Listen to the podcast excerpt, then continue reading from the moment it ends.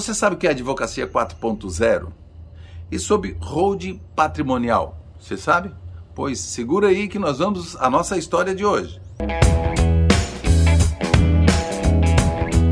Ele é advogado empresarial, mestre em ciência da tecnologia e inovação pela UFRN, pós-graduado em Direito do Trabalho, Gestão de Negócios e Comércio Exterior. Eu converso no programa de hoje com Francisco Costa Barros, o advogado Costa Barros. Seja bem-vindo aqui ao Justiça Sem Fronteiras. Tudo bem? Obrigado, Celso. Tudo bem. Bom, uh, o Costa Barros, como assim o, o é conhecido, né? Com relação à questão da advocacia 4.0, o que, que vem a ser isso? Porque a gente já sabe que existe o, a justiça 4.0 e a tecnologia chegou realmente avassaladora. E o que, que vem a ser a advocacia 4.0? Bom, Celso, a Advocacia 4.0 foi objeto de estudo meu já faz algum tempo né, e se materializou é, no meu no mestrado. Na verdade, foi, foi a, o, o, o, tema da minha dissertação de mestrado na conclusão do mestrado de Ciência, Tecnologia e Inovação. Então, em que consiste a Advocacia 4.0? Na verdade, é, esse 4.0 é uma referência à indústria 4.0, né? começou 1.0, 2.0, 3, que foi na verdade uma escalada da tecnologia na indústria. E aí, é, apesar no meu, no meu trabalho eu faço referência à advocacia 1.0, apesar de não ter literatura sobre isso, eu criei essa literatura. Mas, na verdade, a, a advocacia 4.0 ela já entrou na 4.0, não, não teve a 2.0, 3. Ela já entrou no mesmo patamar. Já entrou no mesmo patamar da indústria. Certo. Então, e na verdade, é a escalada da tecnologia né, no exercício da advocacia. Mas o que marca, o que diferencia a 4.0 das demais é, é, o que? É a implementação de, de é, inteligência, artificial. Né? Isso aí é, é, é, um dos diferenciais da 4.0 na indústria.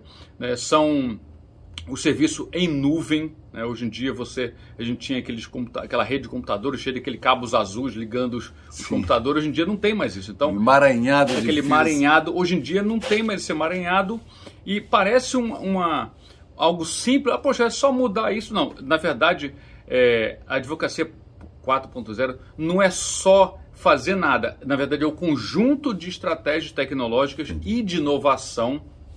Porque, Celso, é, um, um, dos autores que, que, guia a minha dissertação é o, o, o Rogers, é, é, do livro dele sobre, sobre inovação. É, é um é um best-seller mundial sobre inovação, ele diz que, que a, tecnologia, a, a inovação, né, a transformação digital, porque a advocacia, a 4.0, nada mais é do que a transformação digital da advocacia. Né? E, e esse, esse autor, o David Roger, ele fala que é, a transformação digital é muito mais a mudança da mentalidade é, empreendedora e menos de tecnologia. Não, não é só você comprar um computador novo ou você é, transformar a sua rede em, cloud. É você pensar estrategicamente de uma Porque maneira inovadora. Porque a mudança é mental também. Né? Exatamente, Sérgio, é isso aí. Olha aí. E, e, aí, enfim, e a advocacia, quer dizer, os advogados, enfim, estão preparados para isso? O que, qual a necessidade, por exemplo, o que é necessário para o advogado ele estar alinhado com essa nova vibe ou com, com essas novas é, tecnologias? Muito bem, Celso. Então, o, o, o a advocacia, né, o, o, direito, a advocacia, a área jurídica, ela é, é muito tradicionalmente conservadora. Né? Então, o que, que os advogados, né, nos últimos nos anos, né, no, no passado, especialmente no passado, eles estudavam muito só direito. Então você se forma, né, você faz você faz uma faculdade é, de direito, graduação em direito, mestrado em direito, uma especialização em direito, um doutorado em direito, só estudo direito. Né? Então, o que, que precisa para o advogado ponto zero? É essa chave que eu falei que para mudar a mentalidade empreendedora não é tecnologia, é a mentalidade. É você saber que não por uma, é, o direito é fundamental. É, claro. A tua técnica não tem como. Ah, então não vou estudar. Não. Você tem que saber direito e tem que saber muito direito e além disso outras habilidades habilidades tecnológicas ou não tecnológicas também, que são chamadas. Do, do, contrário, ele vai ficar. Exatamente. Vai ficar vencido. Chamadas soft skills. Por Sim. exemplo, você fazer um curso de negociação. O advogado ele negocia, negocia até com o cliente dele, os honorários dele. Então, por que, que o advogado não faz um curso de, de é, negociação?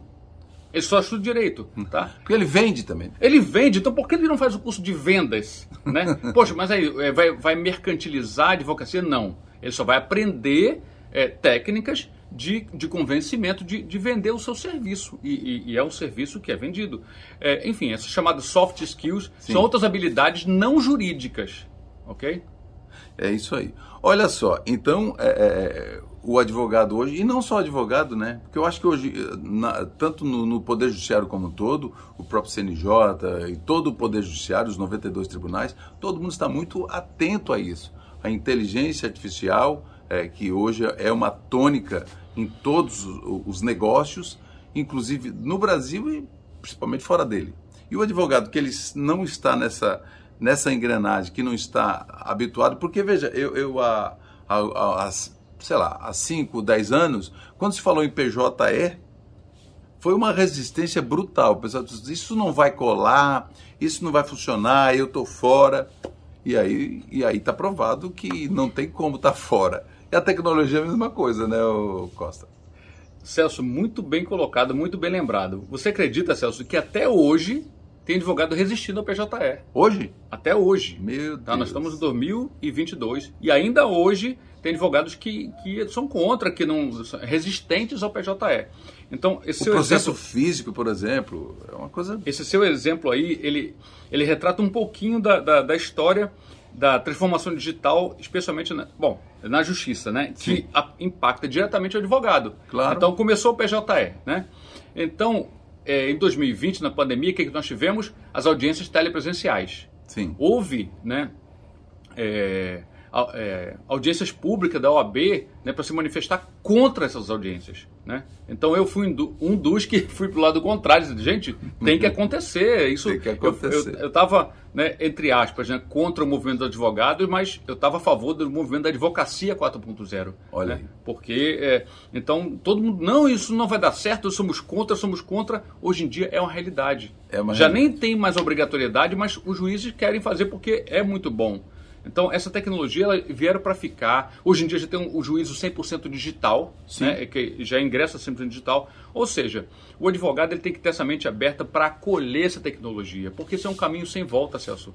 O advogado concordando ou não, ele vai ter que entrar nessa, nessa vibe de tecnologia. Agora, mudando um pouco, nós vamos para o próximo bloco, nós vamos falar sobre holding patrimonial. O que vem a ser isso? E você que é empresário, que tem propriedades, o que, é importante você saber sobre isso? A proteção patrimonial. É sobre isso que nós vamos conversar no próximo bloco. Eu continuo conversando aqui com o advogado Costa Barros, que é Francisco Costa Barros, é, e a gente volta já já para continuar esse nosso papo por aqui.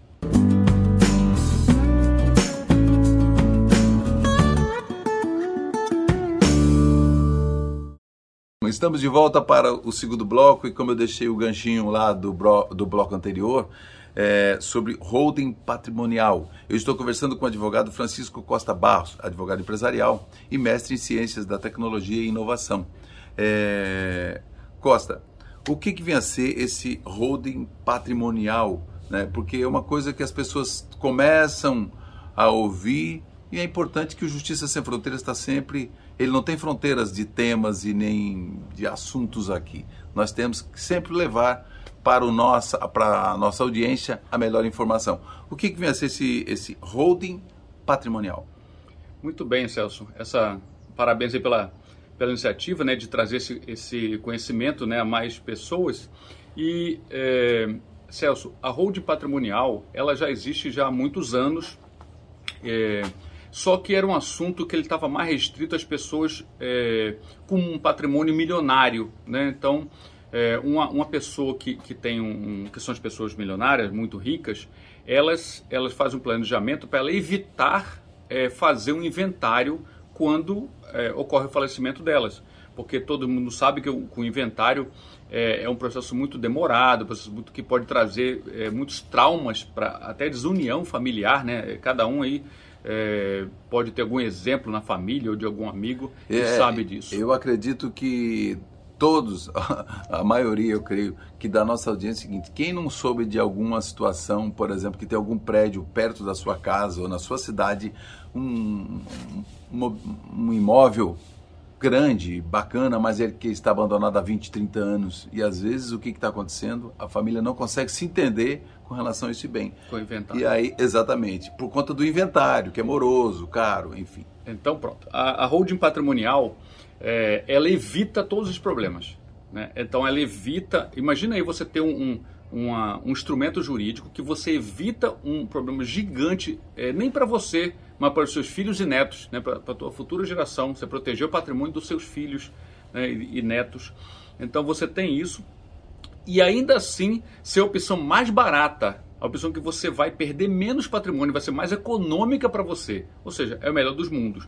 Nunca foi segredo, mas só as pessoas que, eram, que tinham um patrimônio muito grande que faziam isso. Hoje em dia não. A pessoa tiver um apartamento, um imóvel, já é, é suficiente para você fazer um road patrimonial. E o que é um road patrimonial? É, é, é um arcabouço jurídico é, que pode ser montado através de uma pessoa jurídica ou mais de uma é, que tem um objetivo: proteger o patrimônio imobiliário é, do casal. Normalmente é casal, mas pode ser né, uma pessoa. Alguns chamam de blindagem, mas vamos tratar como proteção. Isso. É isso. A blindagem, é, ele faz uma blindagem, só que a blindagem é uma palavra muito forte, né? E como é direito, a gente não, não gosta de usar a palavra blindagem. Mas é uma proteção muito, muito segura. É muito forte mesmo, que evita, por exemplo, é, a penhora de, é, pela justiça dos bens da empresa ou é, da, da, pessoa física. Poxa, evita. É, mesmo que não seja só um bem, né? mesmo que não seja a residência. Mesmo que. Muito bem colocado, Celso. É, mesmo porque não se trata de bem de família, não. O cara pode ter 10 apartamentos e os 10 estarão protegidos que não poderiam ser penhorados. Tá? Então, é, realmente é, um, é uma é uma solução muito interessante, especialmente para quem é empresário, ou para quem, enfim, médicos, é, para quem tem patrimônio que quer proteger e economizar dinheiro na sua sucessão no futuro para os seus filhos. É porque eu ia te perguntar exatamente isso. É, quem, a quem é endereçado isso? Quem pode fazer? Quer dizer, é, qualquer então, cidadão que tenha um imóvel. Um é, imóvel já basta. Às vezes, lógico, tem gente que tem um, uma série de imóveis. E na hora exatamente da partilha, né? É, uma, uma, vez tinha um ditado que lá na Biblioteca Nacional, é, um, um, Flori, que era um senhorzinho que a gente fazia registros de músicas lá no Rio de Janeiro. Inclusive ele disse que o próprio Roberto Carlos, quando ia fazer os registros das músicas dele, ele ia, ele pessoalmente, pessoalmente. ia com uma limusine branca, chegava lá, chamava ele, o seu Flori, ia lá no carro, assinava, porque ele disse o seguinte, aí ele veio a pergunta, por que, que o Roberto ia registrar pessoalmente as músicas dele? Por que, que era importante o registro? Por que, que era isso? Porque o cachorro é amigo do homem por quê? Porque não conhece dinheiro. Então, quando a gente verifica, isso foi uma máxima lá do seu Florim, da Biblioteca Nacional no Rio de Janeiro, quando a gente lá, lá esteve. Então, veja, a, a família está tudo bem, mas quando falta o patriarca, ou enfim, quem, ou a mãe, que, que é, tem, quer dizer, comanda esse, esse clã às vezes a, a, família consegue, começa a se desentender, se desintegrar até. E é. a gente já viu muitos casos, até nos tribunais, essa discussão de sucessão, é uma confusão muito grande. Então, é, é, é quais as vantagens de fazer essa questão do, da holding é, patrimonial? Muito bem, Celso. É, eu, eu vou só comentar uma coisa que você comentou aqui, é, com relação a, a, essa proteção, a gente fala que é a proteção dos riscos empresariais e dos riscos familiares que você puxou aí. Então, no inventário, às vezes os irmãos estão até unidos, mas é, vem uma nora que, que não, não, não se dá bem com a outra, um gerro que se dá bem e, e acaba é, provocando uma desunião familiar que é desnecessária e que a, a hold patrimonial ela evita é, esse, essa discussão familiar, porque já está tudo definido antes da morte mesmo é, do, do, do, patriarca, como você chamou. Então, quais são as vantagens? Então, é, eu não vou nominar nenhuma como mais importante, porque todas elas são muito importantes, mas uma delas é a economia, tá? A economia. A holding patrimonial ela é muito mais barata do que fazer um inventário. Tá? Muito mais barata, é, é, absurdamente a diferença. Então, se a pessoa quiser pensar em economia, é, só esse, esse tema já seria suficiente para ele optar em fazer um rodo patrimonial se ele tiver um imóvel e não deixar esse imóvel é, ir para o inventário. É, outra, outra vantagem que nós falamos é evitar o risco, mesmo em vida, de uma penhora, o risco empresarial de uma penhora, de, de um bloqueio do seu imóvel. É, e outro, outra vantagem é exatamente manter uma, uma sucessão de bens, uma sucessão patrimonial, de forma tranquila, automática, transparente, fluida, sem os problemas de inventário. Ela é muito rápida, em torno de, de 20, 30 dias se regulariza 100% do patrimônio da pessoa que faleceu, enquanto o inventário pode durar muitos e muitos anos. Muito bem, você que está assistindo aqui a nossa audiência, assistindo Justiça Sem Fronteiras, está gostando? Pois é, nós vamos agora para o terceiro e último bloco, daqui a pouco a gente volta para a gente fechar sobre holding patrimonial. E você precisa saber um pouco mais disso, é importante saber. Né? E eu estou conversando com o advogado Francisco Costa Barros e a gente volta em instantes para o terceiro e último bloco. Fica aí.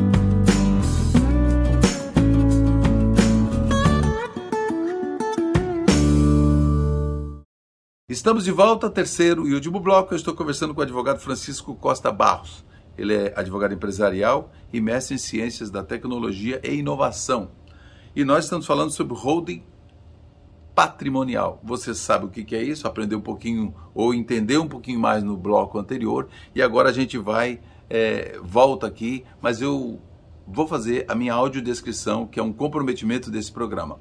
Eu sou o jornalista Celso Gomes, estou, eu sou um homem branco, uso barba e cabelos grisalhos curtos, estou com um óculos preto redondo e uso uma camisa preta. E nós estamos aqui num lugar maravilhoso, aqui na cidade de Natal. É, Barros, eu gostaria que você também falasse é, é, com a nossa audiência com relação à sua audiodescrição e, e já respondendo na sequência é urgente você fazer isso? É urgente que a pessoa que tenha bens patrimoniais, por que da importância de pensar nisso logo? Ok, Celso. Bom, meu nome é Francisco Costa Barros, né? Eu sou advogado empresarial. Meu escritório esse ano faz 25 anos de, de registro na OAB. E é, eu estou usando um paletó, uma gravata vermelha. Meu cabelo é curto, grisalho. É, eu tenho já 57 anos. E, e estamos aqui para responder a sua pergunta, né, especificamente com relação a, a, se há alguma urgência, né? Qual, qual é a necessidade de se fazer é, essa road patrimonial? É, Celso, eu costumo dizer que a primeira necessidade é que nós não sabemos quando vamos morrer. Né? Então, esse é um ponto fulcral, é, né? É fulcral. Então, se, se você tem um patrimônio e tem filhos, então é, está vivo, então você pode morrer. Então, é, quanto antes se fizer essa road patrimonial, mais cedo você vai proteger o patrimônio, proteger seus filhos proteger, e economizar dinheiro, especificamente é, é, o patrimônio dos seus filhos no futuro. Tá? A segunda urgência é que existe em tramitação no, no, no Congresso é, um projeto de lei para aumentar o imposto de doação tá? É, e esse imposto de doação hoje em dia está em torno de 8%, ele pode aumentar para 20% ou 27,5%. Isso vai impactar muito. Então, quem pensar em fazer road patrimonial tem, deveria fazer antes desse aumento desse imposto, que vai economizar bastante. Está tramitando há um tempo, pode acontecer isso logo na. E pode acontecer em 2020, porque na verdade. Pode ser, pode ser 2022, agora esse ano 22, já. Aliás. 2022 já, mas eu creio que do ano que vem não passa. Deve Pode acontecer esse ano, né? Eu não posso dizer é, quando, mas está em tramitação, então pode acontecer a qualquer momento. Mas o Costa Barros, o, uma coisa que é interessante é que para a pessoa assim acumular alguns bens, quer dizer, é uma, é uma vida inteira, né? É uma vida inteira. E às vezes por falta de alguma informação, algum cuidado, alguma é, falta de informação mesmo às vezes, ou às vezes até medo de, de, de fazer alguma coisa, deixa as pessoas vulneráveis com relação aos seus bens, né? Porque tu imagina, a pessoa trabalha a vida inteira é, ali na luta, no trabalho e deixa um monte de bens e daqui a pouco virá uma confusão. Então, é, é, o, quais os principais riscos de a pessoa é, é, não fazer uma holding hoje para quem tem bens? Mesmo um bem ou vários? É, então, existe o, o, o, risco que nós falamos. Né? Em primeiro lugar, é o financeiro, você vai ser muito mais caro se você for para o inventário, especialmente, é, Celso, se você, é, você vai querer economizar, você tem um, um, patrimônio que você construiu toda a sua vida e você quer economizar o dinheiro do profissional que vai fazer a sua holding. Você, não, eu, eu falei aqui com, com um amigo meu aqui, com meu sobrinho que é, que é contador, nada contra, né, tem contadores muito competentes que conseguem fazer isso. Todas, Mas, todos os ramos profissionais existem profissionais de altíssimo nível em todos. E, e aí é importante, Exatamente. nessa hora que está em jogo o, seu, o, o, seu patrimônio, a sua reputação, alguma coisa nesse sentido, não se pode pensar Então, muito, digamos que ele contrate um profissional, economizar demais. não vou nem falar advogado ou contador, um, um profissional não habilitado, não, não qualificado, que, que, entenda desse assunto para poder fazer. É, eu recentemente eu estava conversando com o um empresário e ele falou, não, eu fiz aqui e tal, é, tá aqui, já, já fiz aqui, eu fiz a transferência e tal, paguei o imposto. Poxa, você pagou imposto aqui? o ITIV ele paguei, falei, mas não era para pagar, tem uma isenção aqui. A Constituição Federal é, diz que existe não incidência. Ou seja, ele é, fez. algumas, algumas, questões técnicas que só que um especialista que especialista vai, vai, economizar o seu dinheiro. Então, aquele, aquele dinheiro que ele economizou por não pagar um profissional, ele pagou muito mais caro pagando imposto que ele não deveria ter pago. Entendeu? Então, é. É, é você querer economizar é, acaba saindo mais caro. É aquele ditado, né, que às vezes quem paga, compra mal ou paga mal, ele paga duas vezes, né? Contrata Exatamente. mal. Então é importante. E quando você está cuidando do seu patrimônio, é uma coisa tão séria, né? Porque você pode gerações, né? seu filho, seu netos, enfim, a sua família pode ficar desamparada às vezes por falta de um cuidado. E não dá para ficar na, como era é, a gente já viu em novelas e tudo, o pessoal ficar brigando por um palmo de terra, uma situação, quando na verdade tem um patrimônio e esse patrimônio, logicamente, cada vez mais ele, tem, ele vai agregando valor e esse valor você precisa estar cuidando do patrimônio e que isso é muito importante. Agora, independe da localização do imóvel. A pessoa pode ter um imóvel, um, imóvel em Santa Catarina, em Rondônia, na Bahia, aqui no Rio Grande do Norte. É, ele pode fazer e, e, colocar todos dentro desse processo, dessa road. Excelente pergunta, Celso. Exatamente. Então, é, não interessa se a pessoa tiver um patrimônio, tiver um imóvel em cada estado do, do, do país, ou, ou, mais de um imóvel em cada, em cada estado do país, isso não faz a menor diferença. É, a Road patrimonial, patrimonial vai acolher todos eles e vai proteger a todos de maneira igual. Ok? Então, é, falando do, com relação a esse, esse risco né, de, de você. Por que, que é importante é, contratar um profissional qualificado? Porque, é, primeiro ponto, pela economia, né, porque ele, um eventual erro você pode pagar mais caro, pagar um imposto que não deveria e tal, isso aí é mais caro. E segundo, exatamente para não colocar em risco o patrimônio que você juntou toda a sua vida e você colocar é, isso na mão de um profissional não qualificado. É um trabalho de muita responsabilidade. Então tem que ter um, um, um profissional que realmente saiba cuidar do seu patrimônio. Pronto. E você que está assistindo Justiça Sem Fronteiras, ficou com alguma dúvida? Então tá aí o arroba Justiça Sem Fronteiras. Você manda a pergunta para a gente pelo Instagram que a gente vai encaminhar e respondê-las e tirar qualquer dúvida a respeito. É muito importante, é um tema muito interessante. Eu quero agradecer aqui Francisco Costa Barros. Obrigado pela sua gentileza de dar uma paradinha aqui e a gente, dessa passada aqui por Natal, a gente gravar esse programa.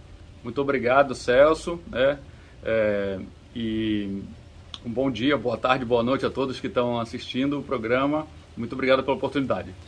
Ok, eu conversei, obrigado Costa Barros. Eu conversei com Francisco Costa Barros, advogado empresarial, mestre em Ciências da Tecnologia e Inovação pela UFRN e que deu alguns esclarecimentos aqui importantes com relação à Advocacia 4.0 e também sobre holding patrimonial. Tem dúvida?